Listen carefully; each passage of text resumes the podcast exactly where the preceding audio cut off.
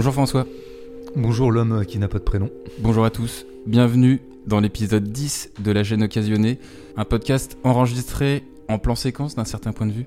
Oh, comme c'est bien dit. Mais nous, ça sera un vrai. Ouais. Il n'y aura pas de traficotage. Ouais, on n'a rien à envier au plus grand et on n'a pas attendu 1917 pour pratiquer euh, ces conditions d'enregistrement immersives. En tout cas, euh, c'est devenu une habitude, bonne ou mauvaise, aux auditeurs d'en juger. Mais à la fin de l'épisode 9, François, tu nous avais fait part de ton envie de revenir sur ce blockbuster 1917. Ouais, et je tiens parole. Je dis ce que je fais, je fais ce que je dis. Comme Oh. Lionel Jospin. Bravo. Euh, en attendant les Oscars, ce film a déjà reçu deux Golden Globes et sept BAFTA, l'équivalent des Césars britanniques, dont ceux du meilleur réalisateur et du meilleur film. Après des films comme euh, American Beauty, Les Noces Rebelles ou les derniers James Bond, le huitième long métrage de l'anglais Sam Mendes fait œuvre d'immersion dans l'histoire et ce printemps de 1917. Pendant la Première Guerre mondiale en France, deux jeunes caporaux britanniques ont une mission, transmettre un ordre de retrait à un bataillon de leur armée qui s'apprête à tomber dans un piège tendu par les Allemands. La caméra de ce film de guerre suit sans interruption l'itinéraire de ces messagers, une traversée héroïque d'une tranchée à une autre, filmée en un faux plan unique, plan unique qu'on appelle aussi un plan séquence. Tout à fait. Euh, la notion de plan séquence, elle a fait beaucoup parler euh, depuis euh, que la critique de cinéma existe ou la réflexion universitaire sur le cinéma parce que ça va pas bien comme notion. J'ai une séquence et je la tourne en un plan donc j'ai un plan séquence. Le problème c'est qu'on s'entend pas tous sur ce que c'est qu'une séquence. Qu'est-ce que c'est qu'une séquence en fait? Et là j'en parlais avec mon camarade Frédéric Mercier qui me disait que Transfuge, lui, euh, ouais, on s'est connus à Transfuge, bah, on a fait un petit peu la guerre ensemble quoi. Puis ça, ça laisse des traces. Donc des fois, on se retrouve comme anciens combattants. Il me disait, mais euh, lui, il préfère parler de plan scène, parce qu'au moins une scène, on sait ce que c'est. C'est une espèce d'unité de temps et d'espace, c'est une scène, quoi. On, on l'appellera plan scène, mais c'est ça qu'on appelle plan séquence. Bon, j'arrête d'ergoter, mais pour dire que déjà, c'est un peu trouble. Il y a quelque chose qu'il faut dissiper aussi, c'est que le plan séquence ne veut pas dire forcément mouvement de caméra. Je crois Mhm. que je l'avais un peu esquissé au moment de, de 12 parler 000. de 12 000. Oui. Donc vous pourriez très bien avoir, et ça s'est vu beaucoup dans l'histoire du cinéma, par exemple, euh, deux personnages sont au restaurant, ils parlent l'un avec l'autre, on a un plan qui les embrasse tous les deux. La scène dure un quart d'heure, on va dire, et la caméra est fixe. Un peu comme dans le film Alice et le maire, tu te souviens? Où ils Oui. écrivaient le discours. Oui, c'est avec cette belle scène séquence. finale qui était un plan séquence, qui était un plan fixe. Alors, il me semble que la caméra bougouillait, il me semble, dans mon, dans mon esprit. Elle était sur le même pied, mais euh, disons, bon, je sais, mais, mais on pourrait très bien avoir une pure fixité et ça serait un plan séquence. Euh, et ça, il faut pas l'oublier. Sauf que quand on parle dans ce nouveau cinéma populaire commercial, notamment américain, de euh, films qui reposent sur un plan séquence ou deux ou trois, bon, à chaque fois, en fait, on parle de cinématographie qui font bouger la caméra. C'est évidemment super le cas dans 1917 où la caméra bouge tout le temps. Elle avance, elle avance avec ses personnages et notamment avec euh, l'un des deux. Imaginons l'inverse. Imaginons qu'en fait, Sam Mendes ait fait un film bah, sur le modèle que je disais dans le café, là, où vous auriez un plan fixe sur une scène immobile et statique. Deux personnages se parlent. Alors du coup, ce fait formel aurait pas du tout le pouvoir attractif commercial qu'a euh, 1917. Donc, ce qui fait que c'est un espèce d'élément marketing qui attire les gens vers 1917, et c'est comme ça que c'est vendu, c'est un plan séquence qui bouge. J'insiste bien, hein, parce que je pense qu'autre plan séquence qui bouge, tel qu'on en a vu beaucoup dans le cinéma populaire commercial euh, américain, notamment récemment, et plan séquence qui bouge pas, vous avez une immense gouffre économique. D'un côté, vous auriez affaire à un cinéma d'avant-garde, d'auteur radical, et là, on a plutôt affaire à ce qui est devenu la marque de fabrique d'un certain cinéma commercial à prétention auteuriste. Hein, parce que ça peut être des gens comme Sam Mendes qui le font, euh, ça peut être des gens Iñárritu. comme Iñárritu, évidemment. Dans Birdman. Oui, voilà, c'est-à-dire qu'à peu près toutes les tâches quand même, je, je- je le note, parce que je pense que fondamentalement, euh, et sans vouloir être tout de suite méchant, il y a quand même quelque chose de profondément pathétique dans cette affaire. Vraiment de dire que ce qui serait le produit d'appel d'un film serait cette espèce de performance, d'arriver à faire tenir tout, ou une partie de tout, sur quelque chose qui serait de l'ordre du plan séquence qui bouge, c'est quand même une triste, un triste aboutissement de la grande histoire du cinéma populaire américain ou du cinéma populaire tout court, quoi, cette espèce de chantage au truc. On l'a vu dans d'autres cas, par exemple, il y avait... euh, le film, alors c'était plutôt un film européen là pour le coup, que je soupçonnais d'être aussi lui-même dans les pattes. C'était le film de Nemes qui s'appelait Le Fils de Saul et qui quand même faisait aussi un plan Pendant- séquence pendant la che- unique Immersion dans la cheval. à Auschwitz. Ah oui, alors bon. Comment dire Il y a des grands débats moraux sur, vous savez, euh, est-ce qu'on doit filmer les camps Est-ce qu'on doit filmer les camps de concentration, les camps d'extermination Il y a eu euh, toujours un débat métaphysico-moral autour de ça, dans lequel Claude Lanzmann avait tendance à dire que c'était infilmable, qu'on pouvait pas se le permettre. La polémique avait eu lieu notamment au moment de la liste de Schindler. Bon, moi quand j'ai vu Nemes qui justement faisait démonstration de virtuosité à Auschwitz, je dois dire que j'étais Ouais, je dirais moralement un petit peu gêné par rapport à ce film qui par ailleurs avait des qualités, mais avait beaucoup aussi les défauts de ses qualités. Donc on est quand même arrivé à un stade bizarre où un par un, pas mal de cinéastes ont envie de jouer à leur tour à la grande performance plan séquence. Bon, alors qu'est-ce que c'est que cette espèce de course à l'épate Moi, j'y vois vraiment euh, une sorte de champ du cygne d'un certain cinéma populaire américain ou cinéma commercial. À l'heure où le cinéma est quand même concurrencé par tout un tas d'écrans, mmh. euh, les écrans de jeux vidéo, on y reviendra, euh, les écrans qui passent des séries. Hein, les petits écrans de nos ordinateurs sur lesquels on bouffe de la série. Et des smartphones aussi. Hein. Il y a, oui, tout à fait. Qui regardent dans les transports en commun. Et donc, euh, comment le cinéma, qui est concurrencé par tout ça, euh, peut essayer de maintenir une sorte de prérogative, une sorte de magistère économique qu'il a de moins en moins, d'ailleurs qu'il a perdu par rapport aux jeux vidéo, je crois, en termes, disons, de, fréquentation et de recettes mondiales. Mais c'est en faisant valoir euh, ce qui pourrait être sa valeur ajoutée, c'est-à-dire la grandeur. Hein. Au cinéma, on a quand même un grand écran. On est dans une grande salle avec du grand son. Et les films vont essayer eux-mêmes de produire comme ça du gigantisme, d'essayer de faire une espèce de course exponentielle à la performance, à l'épatage, au plein la gueule, en plein les yeux. Moi, je peux l'accepter ça. Ça peut donner les franchises Marvel, qui sont en gros une espèce de parc d'attractions formelles comme ça pendant deux heures, et ça peut avoir sa jouissance. Où je trouve que c'est euh, beaucoup plus discutable et pénible, pour tout dire, pénible, c'est quand euh, tout ça s'avance sous le couvert de l'autorisme. Parce que c'est quand même Sam Mendes qui le fait. Quoi. Sam Mendes, qui moi, pour moi, est un cinéaste relativement euh, quelconque. Je sais toujours pas ce que c'est que le mendesisme d'ailleurs. Si je regarde un peu toute sa filmo, bon, il fait des James Bond, il fait Les Noces Rebelles, euh, il fait American euh, Beauty. American Beauty, pas mal, mais bon. Enfin, on voit bien que ce type manque un peu de personnalité. je crois que son défaut de personnalité, il essaie de le rattraper dans un geste que lui va présenter comme formellement performant, mais aussi un geste d'auteur. Hein. C'est par ça qu'on reconnaîtrait un cinéaste. Mm. Et c'est par ça qu'on reconnaîtrait la patte d'un metteur en scène. C'est ça qui est tout à fait insupportable. C'est-à-dire mm. que de croire une seule seconde que la mise en scène, ce serait quand ça se voit, quand ça se voit, et c'est pour ça que le plan séquence bouge, parce qu'un plan séquence qui bouge pas, en général, on ne le repère pas comme tel. Il est mm. plus compliqué de repérer un plan séquence fixe. Voilà, il faut avoir un peu l'œil pour ça, ou avoir une espèce de vigilance formelle. S'il y a des gens qui vont voir ce film, et qui passe une espèce de moment comme ça un peu euh, immersif puisque c'est le mot euh, qui s'impose, qu'ils y euh, conçoivent un certain nombre de sensations, pourquoi pas? Ce qui m'embête un peu plus, c'est ce qui m'embêtait avec le Joker, et ce qui m'embêterait avec tous ces espèces de pseudo-auteurs là qui sévissent dans ce cinéma euh, de dimension planétaire, c'est de laisser croire une seule seconde que faire du plan séquence, ça serait faire du cinéma. Hmm.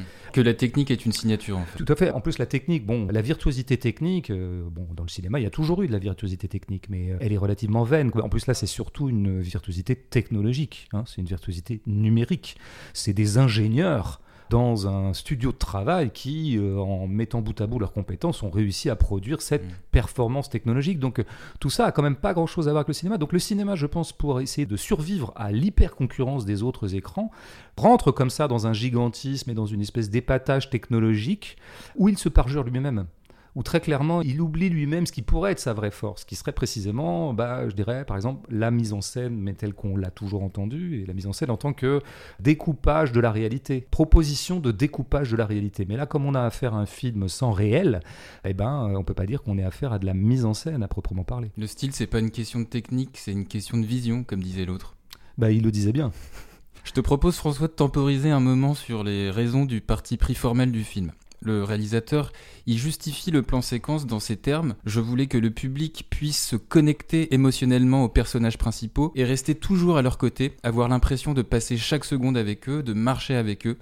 On a donc euh, cette volonté immersive de restituer le mouvement et l'action des personnages dans un film de guerre, une continuité formelle qui évite les champs contre champs, les coupes au montage ou les ellipses temporelles, excepté celle du milieu du film où le caporal Schofield reçoit une balle avant de s'évanouir dans les escaliers comme Inaritu, on le disait avant lui, avec le film Birdman, ou même Hitchcock, avec euh, le film La Corde, mm. Mendes utilise le plan séquence pour donner également l'illusion d'une continuité temporelle, qui plus est dans un scénario où le message délivré par Blake et Schofield doit s'effectuer dans l'urgence. On a donc sur le papier temps et action, deux éléments d'intensité dramaturgique qui justifieraient le plan séquence. Avant d'évoquer les limites de cette forme, les autres limites dans le film, est-ce qu'il y a quand même eu des moments pendant la projection où tu t'es dit, euh, tiens, le plan séquence, c'est pas mal quand même, il a ses vertus par rapport au, temps du scénario et à l'action d'un film de guerre?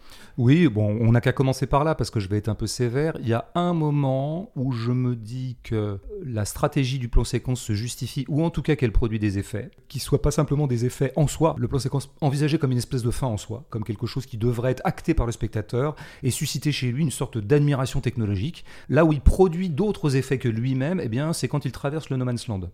Euh, là, euh, voilà, tout début, s'aventure le premier quart d'heure. Voilà, c'est ça. Je pense que là, il y a, euh, par exemple, des effets de reconstitution qui me paraissent, autant que je puisse en juger, relativement réalistes. J'ai l'impression qu'on on voit un peu à quoi pouvait se ressembler cette espèce de zone euh, tout à fait La boue, mortifère, lamentable. Enfin, je veux dire, Les entre- animaux en décomposition. Voilà, il y a quelque chose, il y a un travail là, et on profite un peu du plan séquence, c'est-à-dire du temps réel, parce que c'est bien ça, et tu fais bien d'en parler. Au bout du compte, quand on parle de ce qui est un plan film, hein, puisque j'ai parlé de plan scène, qui serait en fait un plan séquence, mais là c'est un plan film. En fait, c'est deux gros plans film qui sont par ailleurs faux parce qu'il y a évidemment des raccords, raccords, qui ouais. se cachent. Bon, peu importe. Mm. Il y a deux effets de gros plans film séparés par l'ellipse dont tu viens de parler parce que le héros à un moment euh, perd connaissance et donc on est obligé de le quitter. Et ça serait ça, ça serait ce que dit Mendes. Hein, L'idée d'accompagner un personnage, parce que c'est aussi l'autre partie pris du film, c'est qu'on est tout le temps avec les deux personnages, puis avec l'un quand l'autre meurt, et qu'on ne les quitte jamais. Je pense qu'il est absolument tout le temps à l'écran. Il me semble, on doit le perdre peut-être de temps en temps, mais vraiment, on- on est avec lui. Et d'ailleurs, bon, bah, quand il perd connaissance, et bah, du coup, le film est obligé de breaker, quoi. Donc là, il y aurait évidemment ce bénéfice qui serait donner euh, la sensation de ce que ça pouvait être un soldat de la guerre 14, ou peut-être un soldat tout court sur un champ de bataille. Parce qu'effectivement, une incidence immédiate d'une stratégie de plan film, c'est le temps réel. À savoir que c'est quoi le temps réel? C'est que l'action a la même durée que euh, le temps de la projection. C'était par exemple le cas dans autre film qui était un peu épateur et un peu, je dirais, euh, vainement virtuose, qui était un film qui s'appelle Utoya, hein, qui est un film norvégien qui est Ah, sorti il y a l'an dernier et qui ressaisissait le massacre perpétré par Anders Breivik, le terroriste d'extrême Ah droite, oui, oui, sur l'île d'Utoya, etc. Alors, je crois que le plan séquence dans ce film était totalement vain. Le film aurait tout à fait pu être fait avec des coupes. Par contre, il avait une bonne idée qui était de ressaisir le temps réel de ce qu'avait pu être cette intervention de Breivik. C'est-à-dire, entre le moment où Breivik commence à canarder et le moment où les flics euh, eh bien, il s'était vraiment passé 1h25. Alors, du coup, on était toujours avec une jeune fille, une jeune étudiante qui se trouvait là et qui à la fin mourait dans mon souvenir.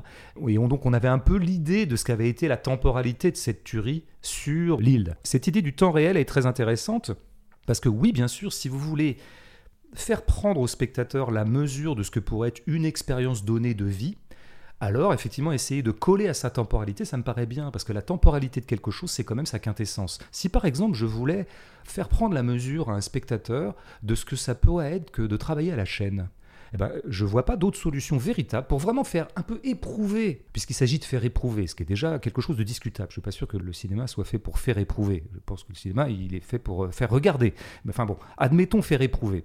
Bon, bah, avec une ouvrière à la chaîne dans une, je sais pas, une pêcherie industrielle, elle ferait toujours le même geste, hein, comme font les ouvrières à la chaîne. Répétitivité. Euh, voilà, et donc comme elle le fait 8 heures par jour, et toujours, je ne peux faire ressentir la répétitivité que si je m'inscris dans son temps. Et donc, bah, alors un film de 8 heures, autant d'heures qu'elle passe toute la journée, au moins un film d'une, deux, trois heures en, en temps réel. Donc moi j'aime bien l'idée. Ça peut m'intéresser effectivement qu'on travaille sur le temps réel. Mais, énorme problème, énorme contradiction interne du projet de Mendes, dont on voit d'ailleurs tout de suite le poteau rose si je puis dire, puisqu'on nous dit très vite que la mission qu'ils ont à accomplir, ça va leur prendre 6 ou 7 heures de marche. C'est dit dès le début. hein. Alors je me dis, mais il y a un problème parce que le film fait deux heures. Euh, donc là, il va falloir trafiquer le truc. Déjà, on va, on va- ça va pipoter. Et donc, il y a effectivement cette ellipse euh, au centre qui permet à Mendes, globalement, de jouer un peu le temps réel, mais sans jouer le temps réel. Mais je pense qu'en plus, il le fait exprès parce qu'il veut de la variété. Il veut de la variété dans son film parce que c'est chiant avec le temps réel. Avec mon ouvrière dans la pêcherie, là, ça serait compliqué comme film à regarder. Ça serait un peu ennuyeux.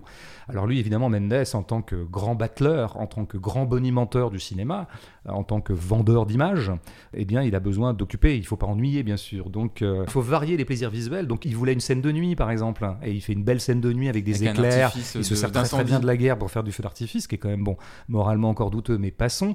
Et puis, donc, du coup, on a un peu de jour, on a un peu de nuit, on a un peu de tout. Mais surtout, ça lui permet de comprimer l'action. Si vous voulez jouer le temps réel, il faut accepter que parfois le temps est distendu et qu'il ne se passe pas grand-chose dans le temps réel, dans nos temps réels de nos vies à nous.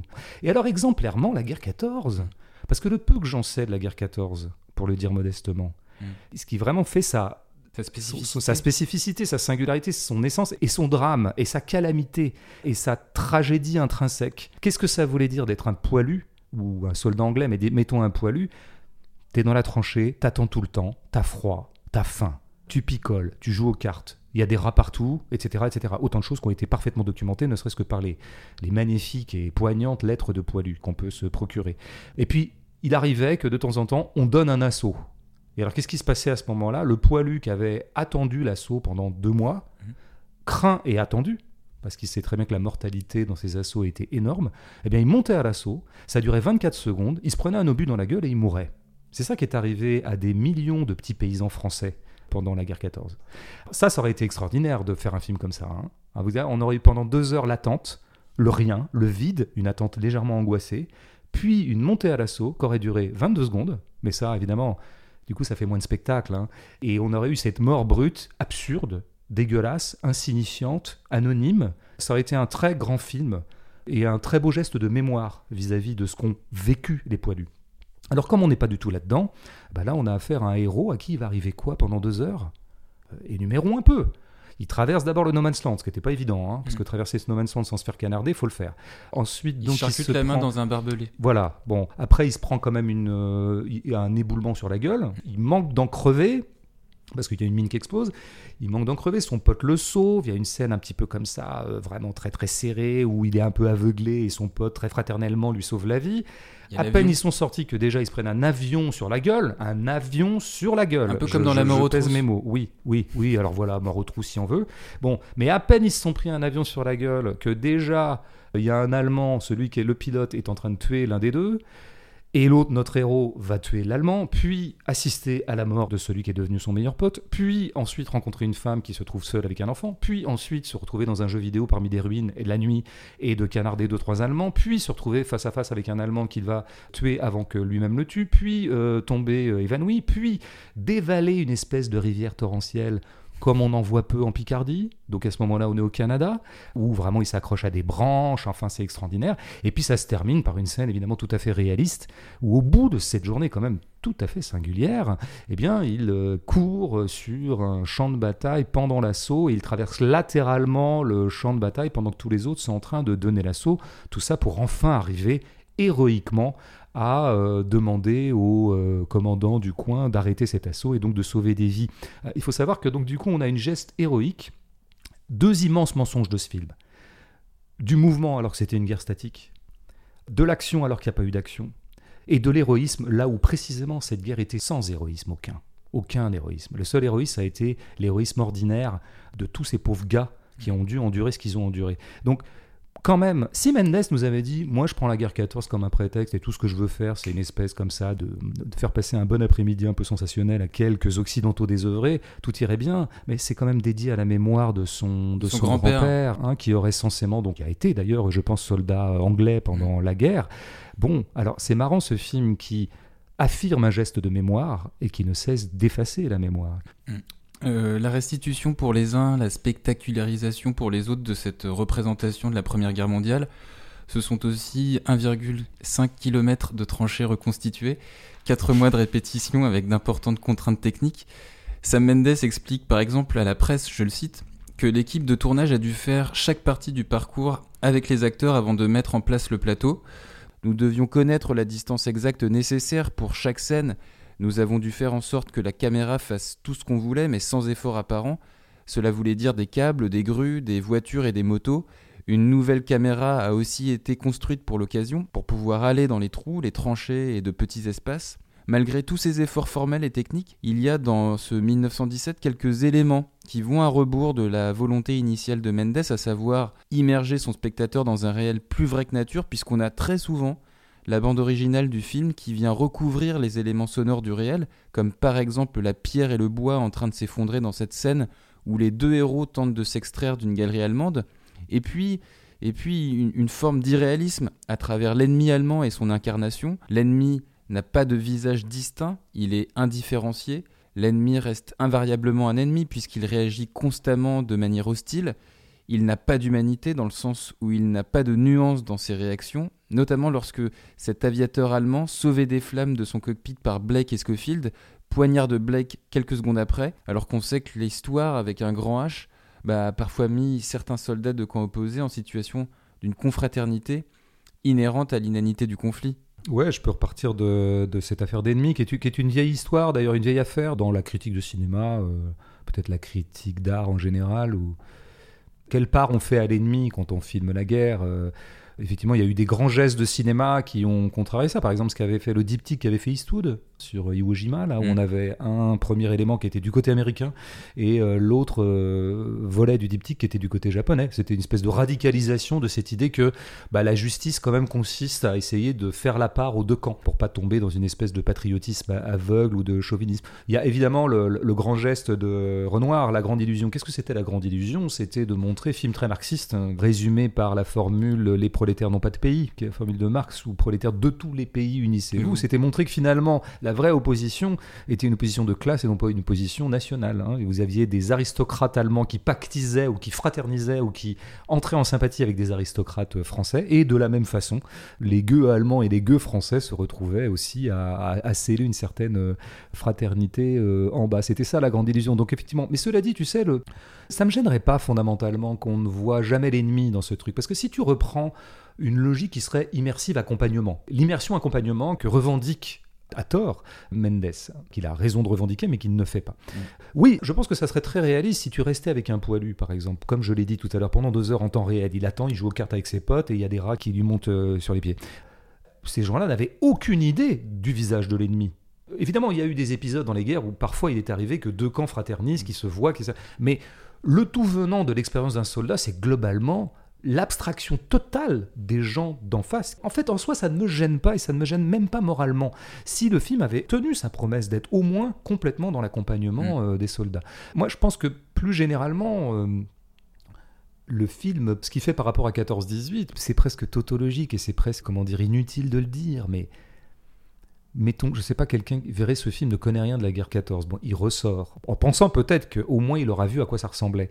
Mais qu'est-ce qu'il sait de ce qu'ont été les causes du déclenchement de cette guerre? Qu'est-ce qu'il sait effectivement des motivations des belligérants qui sont d'ailleurs très obscures encore 100 ans plus tard, y compris pour l'historiographie, hein, mais, ça mériterait examen. Donc le contexte politique qui produit une guerre, le contexte historique véritable, la rivalité, qu'est-ce que les Anglais foutent là? Pourquoi est-ce qu'ils sont du côté des Français et pas des Allemands? Bah Parce que la guerre 14, c'est essentiellement une rivalité entre les Allemands et les Anglais. Bon, tout ça évidemment ne nous est pas expliqué. Moi je me dis, c'est quoi cette guerre 14 Ça m'a fait penser au aux boîtes de nuit. Alors je ne sais pas si ça existe encore parce que je vais plus en boîte depuis 1954, mais à une époque, tu avais le côté trois salles, trois ambiances. Ah oui, oui, oui. Ça existe encore hein? Ouais, il y a le Memphis à Paris qui est comme ça. Le Memphis, ouais, j'adore. Déjà, les noms de boîtes, c'est toujours quelque chose, quoi. Le, le Memphis, quoi. Tout de suite, c'est ringard.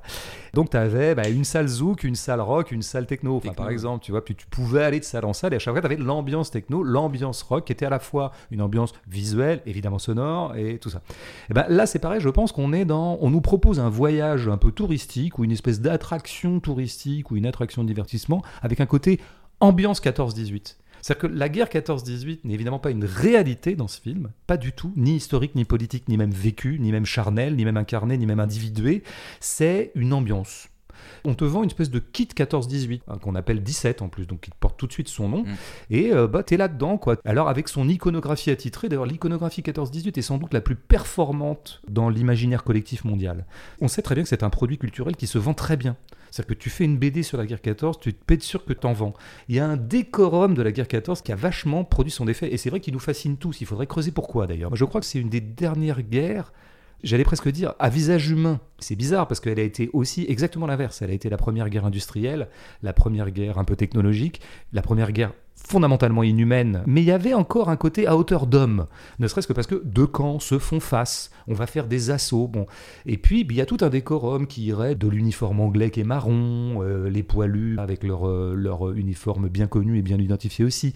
L'aviation dans son stade primitif c'est-à-dire encore artisanal et encore chatoyant, c'est-à-dire l'avion monoplace avec des ailes doubles là. hein, Ouais. euh, La ça- Terre aussi, quand même, la Terre. voilà, tout- c'est vrai, la terre, la plaine, la plaine française, La plaine. la, la Picardie, la Somme, le froid, la boue, le machin. Enfin, il y a un truc comme ça, ça pète l'imaginaire, quoi. C'est un truc. Donc ça marche à tous les coups.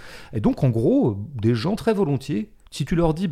Je vais vous proposer une sorte d'immersion, ou en tout cas de balade dans la guerre 14 et dans son iconographie, dans ces espèces d'attributs attitrés et universels, eh ben, on est client de ça. On y va très volontiers. Et je pense que ça va pas beaucoup plus loin. hein. C'est juste une sorte de. Ce film est à la guerre 14 que Game of Thrones serait au Moyen Âge. Mais Game of Thrones ne prétend pas être sur le Moyen Âge. Je pense que l'héroïque fantasy D'ailleurs, elle a toujours emprunté à ce qu'on appelle un imaginaire médiéval, Mm. mais qui a évidemment rien à voir avec le Moyen Âge, tel que véritablement vécu, tel qu'il a vraiment eu lieu pour des vrais gens. C'est constitué comme ça une espèce d'outillage iconographique du Moyen Âge, ou alors des chevaliers, des armures. C'est aussi un, un truc qui marche bien le Moyen Âge.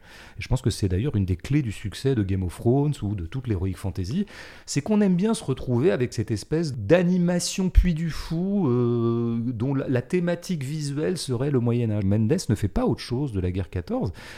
Encore une fois, est-ce que ça serait un problème si, euh, en soi, non si les choses sont claires, si on est au puits du fou, quoi. Ou si on est, euh, bon, dans une espèce d'attraction touristique, un parc d'attractions qui s'appellerait 14-18. C'est plus douteux dans la mesure où, encore une fois, Mendes fait quand même, prétend faire une sorte de travail de mémoire. Oui. Alors après, je pense que, on l'a dit, hein, là, la performance euh, soi-disant euh, cinématographique et physique. D'ailleurs, c'est marrant comment Mendes, tout ce que tu as lu là, de ce que tu rapportais des éléments chiffrés Oui, du film. oui. Alors c'est marrant maintenant comment ces films-là ne peuvent produire leur attractivité qu'en euh, créant une espèce de story de la performance, hein, Oui. une story qui est très chiffrée, on égrène comme ça là, des kilomètres de trucs qu'on a fait, des mois entiers où on a fait ceci, euh, le nombre de figurants, le nombre de pas figurants, etc. Ce que tu appelais un chantage à l'authenticité avec Ouais, alors oui, Joachim Phoenix. oui, tout à oui, Perdait des kilos. Parce qu'il y a une forme de storytelling. Oui, de- c'est ça. En tout cas, c'est vrai que of. Le lien entre ces deux euh, calamités de films de l'année, qui sont Joker et 1917, et qui d'ailleurs euh, sont coude à coude dans les Césars, les, Os- les Oscars et tout le truc là,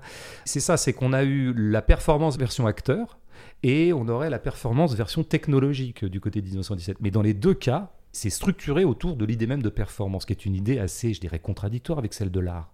Je veux pas trop être euh, cuistre ou pontifier, ou ni même faire des définitions qui seraient trop générales pour être honnête, mais je pense que vraiment l'art n'a pas grand-chose à voir avec la performance. On sait très bien que la qualité d'une voix n'a pas grand-chose à voir avec la durée euh, pendant laquelle on va pouvoir tenir une note.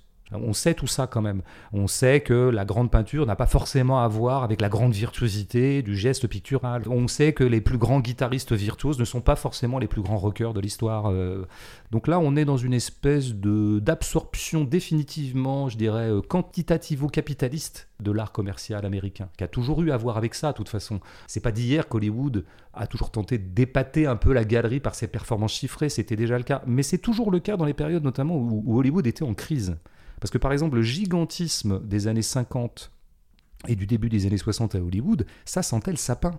C'est précisément parce qu'Hollywood, qui à l'époque était menacé par la, la petite lucarne qui venait de s'inviter, hein, la, la télé, hein, qui était apparue et qui commençait à concurrencer un peu le cinéma, c'est là qu'il produit le gigantisme. Et c'est là qu'il va, il va déchaîner une espèce de baroud d'honneur quantitatif, notamment qui va être incarné beaucoup par le gigantisme des péplums. Et cinq ans plus tard, Hollywood, c'est mort. Mm. Et ce qui va se passer après, c'est qu'Hollywood va revenir à hauteur d'homme. Ça va être le beau moment des années 70, hein, où on va refaire un cinéma à hauteur d'homme. Et donc, c'est tout ce qu'on connaît. décrivait euh, dans l'épisode 8 avec tout euh, à fait, oui, c'est les grands cinéastes américains qu'on connaît à ce moment-là qui vont refaire un cinéma à visage humain. Moi, je me demande, alors, est-ce que, est-ce que l'industrie hollywoodienne va pouvoir, comme elle l'a fait dans les années 70, se recomposer et se remettre à hauteur d'homme? J'ai des doutes. Parce que j'ai l'impression que les données technologiques sont telles, l'inflation technologique est telle, les possibilités technologiques sont telles, qu'on ne reviendra pas de ce moment où le cinéma euh, populaire planétaire s'est mis à ne plus du tout euh, se soucier de l'humain, en fait, dans sa facture. Mm, On va prolonger cette réflexion-là avec les auditeurs qui ont toujours le mot de la fin dans ce podcast.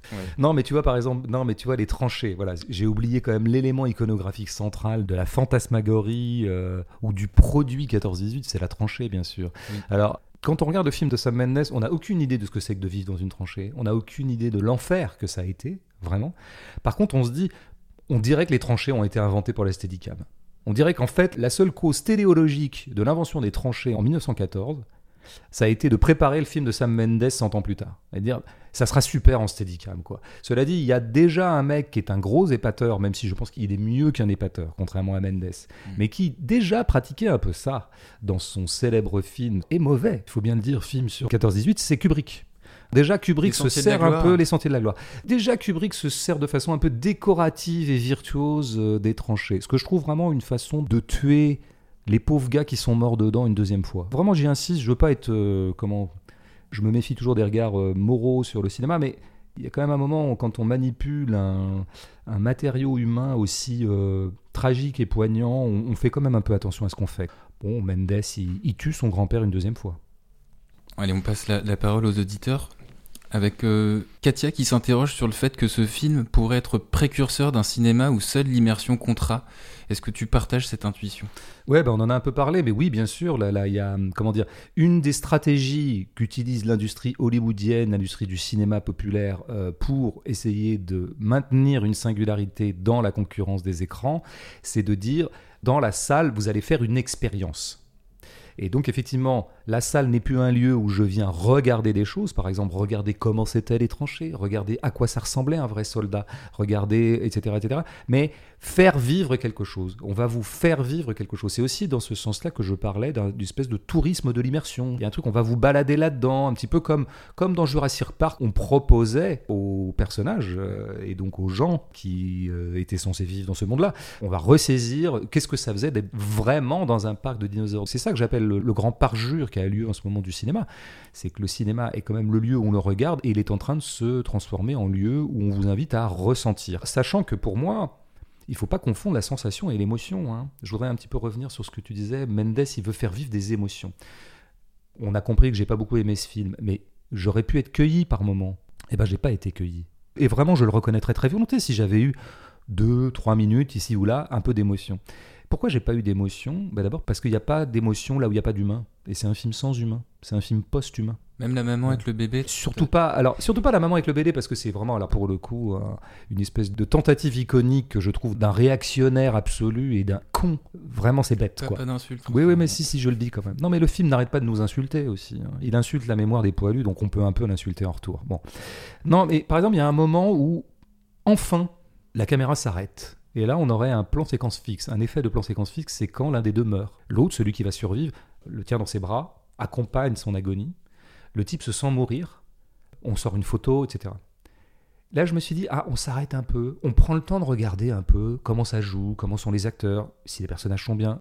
Mais il y a tellement marqué à ce moment-là. Attention, séquence émotion. C'est ce que faisait euh, les plus vieux connaissent une, émission par laquelle avait commencé Nicolas Hulot qui s'appelait Ushuaïa. Et il se baladait un peu partout. Et on se foutait de sa gueule déjà à l'époque parce qu'il annonçait souvent, avant, il disait attention, séquence émotion. Et on savait très bien que, annonçant la séquence émotion, il n'y aurait évidemment pas d'émotion. Une émotion tellement annoncée n'a jamais lieu. Et là, Mendes, dans sa façon de faire du cinéma toujours au carré, d'en remettre toujours une couche, il surjoue l'annonce de l'émotion, ce qui fait qu'évidemment l'émotion n'a pas lieu. Et là c'est pareil, je pense que c'est toujours le kit touristique ça. C'est les discothèques trois ambiances tu aurais la salle immersion guerre. Et donc là, tu auras plutôt euh, la sensation maîtresse sera l'effroi, euh, le sentiment d'être perdu dans le vacarme, etc. Et puis non, ah, tu as une autre salle, attention, approchez dans la suite du parcours touristique que je vous propose, ça va être la salle émotion.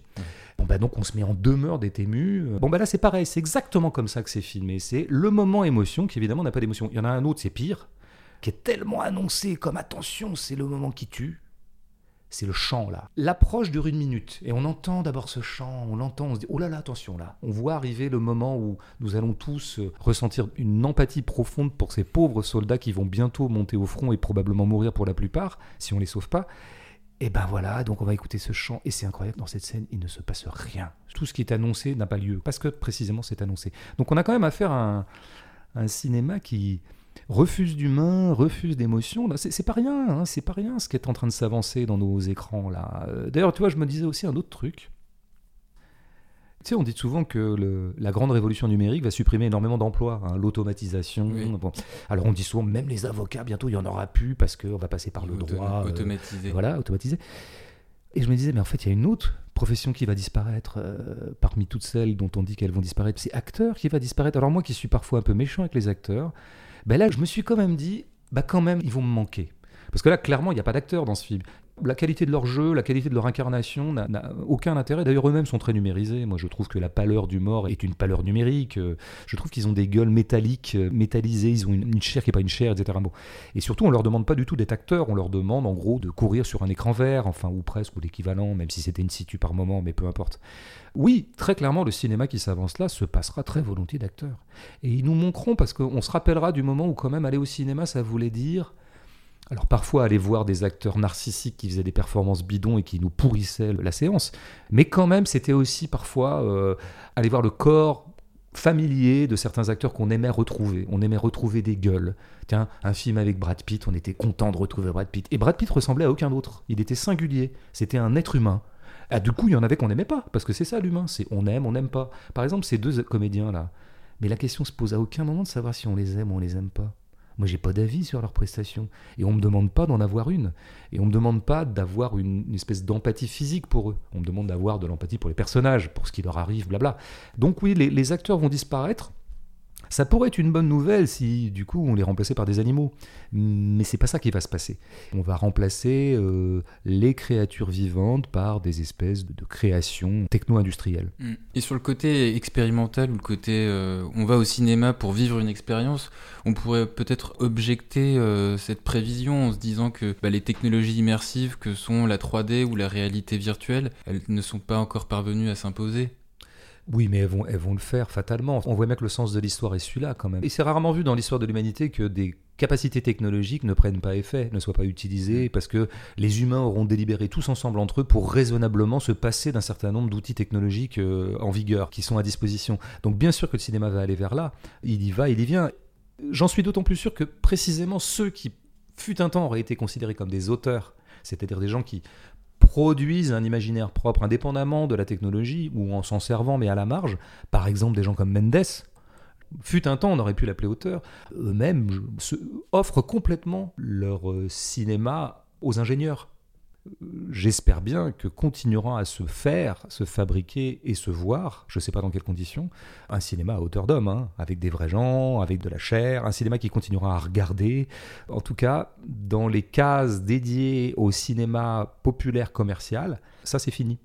C'est pour ça que j'avais dit, quand on avait parlé de Tarantino, ce, ce, sentiment qu'on a tous, qu'on est un certain nombre à avoir, des gens qui ont une certaine, une attente, appelons-la, d'incarnation vis-à-vis du cinéma. On sent tous que Tarantino est le dernier à avoir une aura internationale tout en jouant encore sur la captation, euh, la saisie de la matérialité des choses. C'est pour ça quand même qu'on aime bien le défendre. Mais c'est sûr que non, pour le reste, c'est fini. Dans la même veine, il y a Julien qui se demande si 1917 correspond à du cinéma immersif, contemplatif ou les deux. Quels effets peut-il générer chez le spectateur, positifs comme négatifs quel regard neuf nous apporte-t-il et nous permet-il de mieux comprendre la guerre ou n'est-il pas au fond qu'une prouesse esthétique? Tout est vrai dans ce que dit euh, Julien, mais il y a deux mots qui ne sont pas vrais. Le dernier, là, prouesse esthétique, alors attention, hein, soyons clairs, essayons de sauver un peu les mots quand même. Non, prouesse technologique. Alors je ne sais pas ce que ça voudrait dire d'ailleurs une prouesse esthétique. Comme ça, intuitivement, de prime abord, je dirais que c'est une oxymore. Alors l'esthétique, c'est pas la chirurgie esthétique où euh, je voudrais euh, passer mon euh, CAP à d'esthéticienne. Hein. C'est pas ça. L'esthétique, c'est-à-dire le domaine de l'art. Bon, la pensée de l'art, la fabrication de l'art. Est-ce que l'art a à voir avec la prouesse? Oui, il est arrivé que la grande histoire de l'art croise des éléments de prouesse. Il y avait une prouesse chez certains peintres de la Renaissance. Dans l'exécution Bien sûr, il y a une prouesse dans la corde. Hitchcock, pour prendre, tu le citais tout à l'heure, plan séquence unique, plan film, faux plan film d'ailleurs, parce que déjà des faux raccords, masqués ou plus ou moins masqués. Quand Hitchcock le faisait, je veux pas le dédouaner complètement parce que je pense qu'il y avait quelque chose d'épateur chez Hitchcock aussi. Mm. Et comme il y a quelque chose d'épateur dans Orson Welles quand il fait le fameux plan séquence qui ouvre La soif du malin, qui a été longtemps le plus long plan séquence de l'histoire du cinéma, etc. Ces gens-là n'étaient pas dédués, Hitchcock et Welles, de sentiment de je vais faire plus fort que les autres et je vais en mettre plein la vue. Hein. Il, y a, quelque chose comme ça, notamment chez Hitchcock. Je pense qu'il y a ça chez Welles, mais chez Welles, je pense que c'est un peu plus euh, ironique et mélancolique. Donc, bien sûr qu'il y a des effets de prouesse dans la grande histoire de l'art, mais enfin, si l'art n'avait été que prouesse, alors l'art serait une petite chose. L'art est autre chose. L'art, euh, il n'a pas par essence besoin de prouesse. Ça, c'est important. Et le deuxième mot qui est déplacé, euh, en l'occurrence, c'est contemplatif. Euh, ça, je pense avoir suffisamment dit que, comme c'est un cinéma qui recompose complètement son réel numériquement, il n'a rien à regarder et de toute façon, il se donne aucun protocole pour le regarder puisqu'on est en permanence en train d'avancer. Donc vous avez le temps de rien voir en fait. Là où vous êtes en train de vivre quelque chose, c'est pas là que vous pouvez euh, regarder euh, ces choses-là. Qu'est-ce qu'on appelle le contemplatif dans la vie en général? C'est quand on suspend le mouvement. Ah tiens, j'ai eu un après-midi un peu contemplatif. Bah, ça veut dire que j'ai arrêté de bosser, ça veut dire que je suis pas allé euh, d'un lieu à l'autre de la ville pour faire des courses, déposer les gamins au judo et autres. Je me suis arrêté, je me suis posé et j'ai regardé. Bon, bah, s'il y a bien un truc que fait pas Mendes, c'est s'arrêter, se poser et donc il ne regarde pas. Mm. Et petite parenthèse par rapport euh, au film euh, La Corde de Hitchcock. Hitchcock, il disait regretter euh, d'avoir été d'une certaine manière, il a été captif de cette expérimentation formelle dans La Corde qui aurait rigidifié son film puisque la forme avait pris le dessus sur le fond. Ben voilà quelqu'un de, comment dire, il est quand même pas si étonnant qu'un des plus grands cinéastes de tous les temps soit aussi parfaitement lucide sur son travail. Et oui, bien sûr, je pense que quand tu t'embarques dans un défi comme celui-là, ce défi va te prendre absolument tout ton cerveau et t'en oublies de rester disponible à tout un tas d'autres modalités de la création. Donc euh, c'est complètement vampirisant de vouloir absolument faire tenir un film en un plan ou en tout cas créer l'illusion qu'il tient en un plan. Après, euh, dans Hitchcock, il y avait quand même ce truc qui était d'abord à l'époque le mouvement de la caméra qui se baladait partout pendant 1h20, ce mouvement était tangible. On sentait que l'appareillage était lourd encore à l'époque. Hein. On est en 40, je crois, la corde à vérifier, mais c'est les années 40. La lourdeur de l'appareillage. Et ça, c'est super intéressant parce que c'est ça qui te fait aussi éprouver le réel.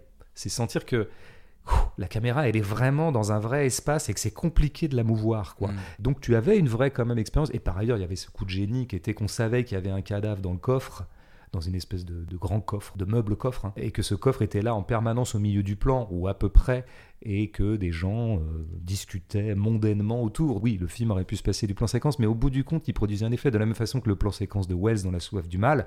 Il est très épateur, euh, voilà, mais quand même, il a une grande nécessité, en tout cas une grande euh, justification, c'est qu'avec lui on passe la frontière euh, mexicano-américaine et que la frontière va être précisément euh, l'objet de tous les contentieux et l'objet de tout le récit. Donc on avait vraiment le, sentiment d'un espace qui se découvrait par ce plan séquence. Ce sentiment de l'espace, je ne l'ai eu dans 1917 qu'au moment où j'ai dit, c'est-à-dire le, moment du No Man's Land. Quoi. Mmh. Pêle-mêle de commentaires, celui d'abord de Stella qui a vu des raccords épouvantables dans l'une des dernières scènes lorsque Schofield court parallèlement à la tranchée, et puis Pierre qui pense que 1917 souffre de la comparaison avec le film 1500 impur, autre film de guerre, mais qui invite lui à la réflexion. Oui, ça c'est sûr que par ailleurs, entre autres défauts, mais pour moi c'est son moindre défaut, parce que finalement je m'en fous un peu de ça. Bon, c'est pas un film anti-guerre, hein, c'est pas un film vraiment pacifiste, c'est pas un film relativement militariste. D'ailleurs, on voit une hiérarchie militaire plutôt, plutôt sympa et qui comprend très très bien à la fin qu'en fait on va pas donner l'assaut, ce qui est tout à fait contradictoire avec la façon absolument dégueulasse dont se sont comportés les états-majors, euh, alors surtout français, pendant cette guerre, qui envoyaient euh, au feu des gens et qui ont quand même euh, exécuté des mutins. Bon, on sait tout ça quand même, hein. mais je m'en fous. Je je, je sais pas, ça me Mendes que je vais demander de nourrir ma réflexion sur euh, la saloperie euh, de cette guerre. Merci François pour cette critique. Bah écoute, euh, merci, merci à moi-même pour cette critique. Mais attends, j'avais oublié un, un, je fais durable là. Il y avait un aspect de ce que disait notre dernier intervenant sur lequel je voulais rebondir, mais non. Stella, tu veux dire Stella? Non, peut-être le, sur les raccords épouvantables? Ouais. Dans l'une des dernières scènes? Lorsque Scofield court parallèlement à la Oui, ah oui c'est ça, sur l'assaut. Non, non, oui, oh, bon, c'est pas très utile ce que je vais dire, mais je vais le dire quand même.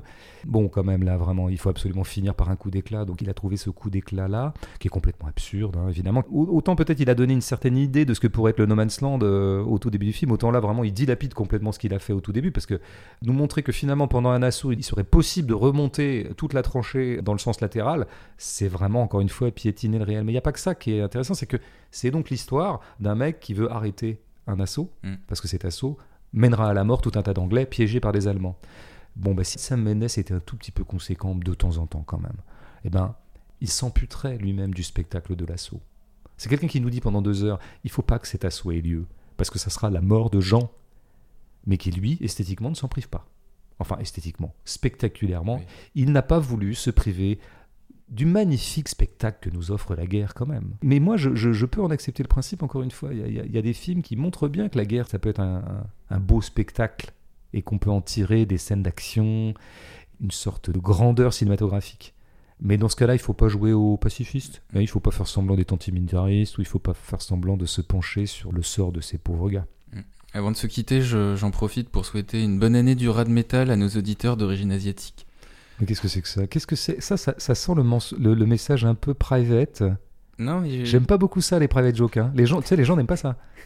Surtout quand, en ce moment, si tu fais des private jokes entre asiatiques, pardon, hein. Mais non, mais... Tu sais la psychose qui est en train de. parce que, hein qu'on a souhaité une bonne année euh, à nos auditeurs euh, à l'épisode 8. Je vois pas pourquoi les Les auditeurs asiatiques auraient pas droit. Donc on va souhaiter la bonne année à toutes les communautés comme ça, mais, mais tu sais ce que, ce que- moi j'appelle ça le communautarisme. Et si tout le monde reste un peu dans son coin comme ça, nous n'arrivons plus à faire France, à faire société, à faire république. Non, mais c'était sincère, pas d'arrière-pensée particulière. La prochaine gêne euh, revient après les Oscars qui récompenseront peut-être Joaquin Phoenix et Sam Mendes. D'ici là, vous pouvez réécouter les épisodes précédents sur les plateformes SoundCloud, iTunes, Spotify, Deezer et Google Podcast. Si vous appréciez ce contenu, faites-le connaître par vos partages ou le bouche à oreille. Un grand merci aux auditeurs qui participent à faire vivre ce podcast par leur conversation sur euh, nos pages Facebook, Twitter, Instagram de l'émission et sur ton blog Odo. Ce qui me fait penser, François, que certains auditeurs attendent tes réponses sur SoundCloud. Ah bon? Je t'avais montré, euh, tu te Ouais. souviens? Mais moi je, je, ouais, je, je ne donne que des réponses de merde, donc c'est pas la peine de les attendre. hein. Elles, sont- elles- elles seront très médiocres. Donc, euh, On se retrouve dans 15 jours pour un prochain épisode? Ouais, on n'annonce pas ce que ça va être. Parce que t'aimes pas ça hein, quand on annonce, hein. t'aimes bien regarder un peu. Ouais, mais on, on s'en est parlé avant d'enregistrer, donc tu peux le dire. Je peux le dire? Allez. Donc ça sera euh, un docu qui s'appelle La Cravate, docu français. Qui sort. euh, ah, j'ai oublié leur nom, c'est un Ouais. couple de cinéastes, euh, mais j'ai oh, oublié leur nom bêtement, qui Mm. avait fait La sociologue et l'ourson euh, il y a Ouais, 2-3 oui. ans. Ils sont connus pour ça. Le film sort le 5 février, donc vous aurez le temps de le voir d'ici euh, le podcast, donc de le voir et de poser des questions. Et comme ça, on pourra y répondre euh, en live. Ok. Merci François. Merci l'homme qui n'a toujours pas de prénom. hein. Ça, euh, Allez, à bientôt. à bientôt.